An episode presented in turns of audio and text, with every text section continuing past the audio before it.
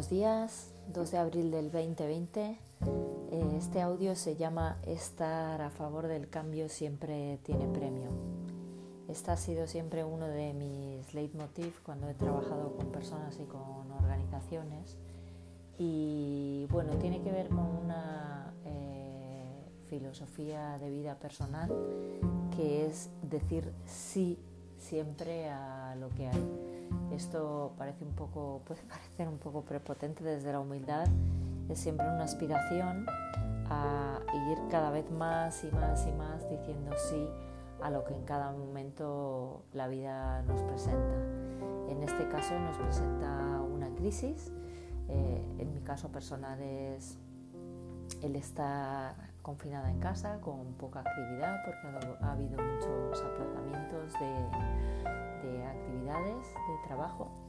Así que vamos a hablar un poquito de la curva del duelo. Me lo inspiró Alicia, así que se lo agradezco mucho, que me dijo que tenía una reunión de equipo en remoto y que les iba a hablar sobre las distintas emociones por las que iban a pasar sin duda alguna.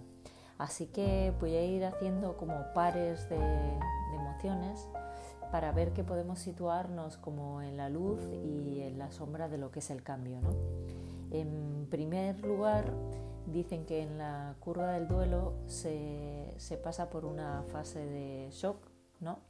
que va seguida como de la negación, es decir, en primer lugar no me creo que esto esté pasando o, cuando menos creo que va a pasar muy rápido y entonces estoy en la ansiedad del futuro y digo, bueno, pues ya, ya pasará ¿no? la, la, ola. ¿Cuáles son las, las, dos actitudes posibles y que seguramente hemos visto todos en, en estos días? Pues la actitud más efectiva después de esta fase de negociación es, es la curiosidad, ¿no? Es como tener esta actitud de, apertura, de decir, bueno, a ver qué es lo que viene, cómo vamos a ser capaz de transitarlo, cómo lo voy a vivir yo, quién quiero ser yo en esta, en esta crisis. Y mm, lo que está en juego, ahí lo que está en juego es, es nuestra, nuestro control en, sociedad en la que vivimos, sobre todo a nivel profesional, somos muy, muy, nos hemos hecho muy adictos al control. Existe hasta una función en las empresas muy valorada que se llama el controller, ¿no? precisamente porque esto del controlling es eh, la predictibilidad de los resultados ¿no? y somos muy adictos a esto, a tener el control. En una crisis como esta eh, se pierde mucho el control, así que lo que tratamos de hacer es refugiarnos en nuestros prejuicios. Y seguramente todos tenemos buenos, buenísimos ejemplos de cómo hemos visto los prejuicios funcionar en esta crisis. Es una ansiedad de tener el control, desde las crisis conspiranoicas, pasando por las previsiones de futuro, eh, manejo de distintos escenarios, todo esto que son opiniones previas a qué es lo que va a venir detrás, todo esto es afán de control. ¿Cuál es el lugar sano? El lugar sano, decíamos, como emoción o como actitud sería la curiosidad y para sentir como ese anclaje dentro de nosotros, lo que tenemos que encontrar es una seguridad interna, ¿vale? Sería, en lugar del control, encontrar nuestra seguridad interna. Nuestra seguridad interna reside en quién soy, entonces aquí muchos equipos, organizaciones, personas han trabajado o están trabajando o podrían trabajar en esta definición de quién soy, quién quiero ser haciendo ese camino, Todo lo que tenga que ver con propósito, valores. En estos momentos el propósito y los valores de equipo, personales o de organización pueden ser esa fuente, esa ancla de seguridad en esta primera fase del duelo. En la segunda fase mm, estamos hablando de un par de, actitudes que van desde la compasión, que sería abrir nuestro, nuestro corazón a lo que está pasando, ser realistas y compasivos con mucha gente, yo creo que esto nos resulta fácil a casi todos o a veces no tan fácil, compasivos con todo lo que está pasando en la sociedad, con las personas, no solamente las que están sufriendo, enfermos, sanitarios que están desbordados, sino también con lo que nos está pasando a nosotros, a las personas que estamos confinadas, a las personas que están solas, a las personas que estamos frustradas porque no sabemos muy bien eh, por dónde seguir y a qué dedicar nuestro día a día, a las personas que tenemos a los niños en casa y se nos está haciendo difícil. ¿no?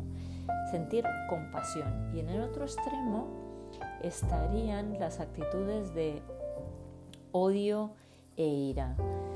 Estamos viendo también muchas actitudes, es normal que en muchos casos nos surja el, cinismo, la ironía contra el gobierno, contra eh, las distintas comunidades, cómo se está gestionando los distintos contratos de compras, de mascarillas, de material, etc. Es, es normal que nos pase, es humano y eh, lo más importante en estos casos es decir, oye, ¿cuándo volvemos? ¿Cuánto tardamos en volver a situarnos en la compasión? Realmente en tener ese, ese corazón abierto porque todo lo demás, que son razonamientos mentales de eh, por qué está pasando lo que está pasando, los famosos porqués, lo que nos hacen es alejarnos de tener el corazón abierto. Y para transitar esta curva del duelo, en este momento, necesitamos abrir el corazón a aquello que está pasando, ¿vale? con todas sus cosas positivas y negativas. Y en, una tercera fase se trataría de abrir nuestra voluntad. ¿no? ¿Qué significa abrir nuestra voluntad? Abrir nuestra voluntad significa mm, dejar ir todo lo que, lo que sabemos que, de cómo funciona nuestro día a día, es decir, todas las, mm, supuestos y asunciones que tenemos hasta ahora de cómo funcionan las cosas, dejarlas ir y ser capaces de sostenernos en ese vacío que significa la gran incertidumbre que tenemos en este momento sobre lo que va a pasar en los próximos meses, dejar ir con coraje y sostener ese vacío. La emoción o la actitud que está en el otro extremo es el miedo y la ira si estamos en el miedo y la ira, normalmente lo que hacemos es buscar culpables. Eh, que, todos sabemos hacer una colección, incluida las acusaciones que hemos hecho nosotros sobre quién tiene la culpa de lo que está pasando. Eh, entonces, coraje, eh, situarnos en el coraje, y el coraje significa, junto con la incertidumbre, que realmente no tenemos ni idea sobre qué es lo que va a venir detrás. Yo digo, suelo decir en, mis talleres que la verdadera confianza, el verdadero coraje del guerrero que somos se pone a prueba realmente cuando hay incertidumbre.